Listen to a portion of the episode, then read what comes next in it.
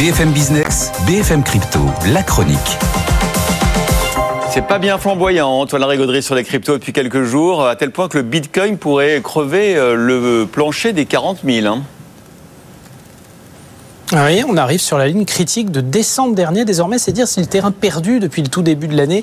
Euh, on, avait quand même touché un pic au-delà des 47 000. L'Ether tient un peu mieux le coup et reste rivé sur les 2400, mais XRP, Solana, Cardano, partout, on perd du terrain entre 5 et 6% sur les 5 dernières journées. Ben, on a l'impression que c'est la, reine des cryptos, hein, le Bitcoin, qui effectivement entraîne tout le monde un peu par le fond. Qu'est-ce qui est en train de se passer? Alors, on a une pression vendeuse déjà qui a commencé la semaine dernière. Alors, euh, pas mal de positions spéculatives dans l'attente du feu vert des autorités américaines sur les ETF comptants ont été purgées. Et puis, on l'a dit, pas mal de choses étaient déjà prises en compte dans les cours. Donc, prise de bénéfices. On a un climat toujours un petit peu compliqué et volatile sur le marché action qui provoque des dégagements sur les actifs risqués, comme on dit. Le Bitcoin en fait partie. Une petite remontée du dollar, nécessairement pas très bonne pour les actifs décorrélés comme le Bitcoin.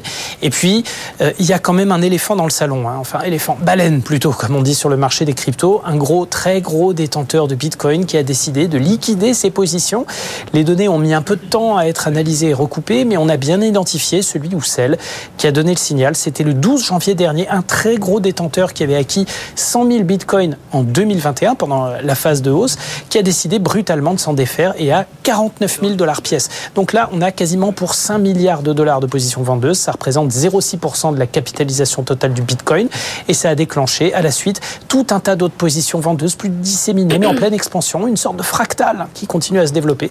Et pour le moment, pas trop de signes de stabilisation, car si on se fie à l'analyse technique, les prochains supports à peu près clairs sont situés sur les niveaux de entre 37 et 34 000 dollars. Donc il reste encore un sacré potentiel à la baisse.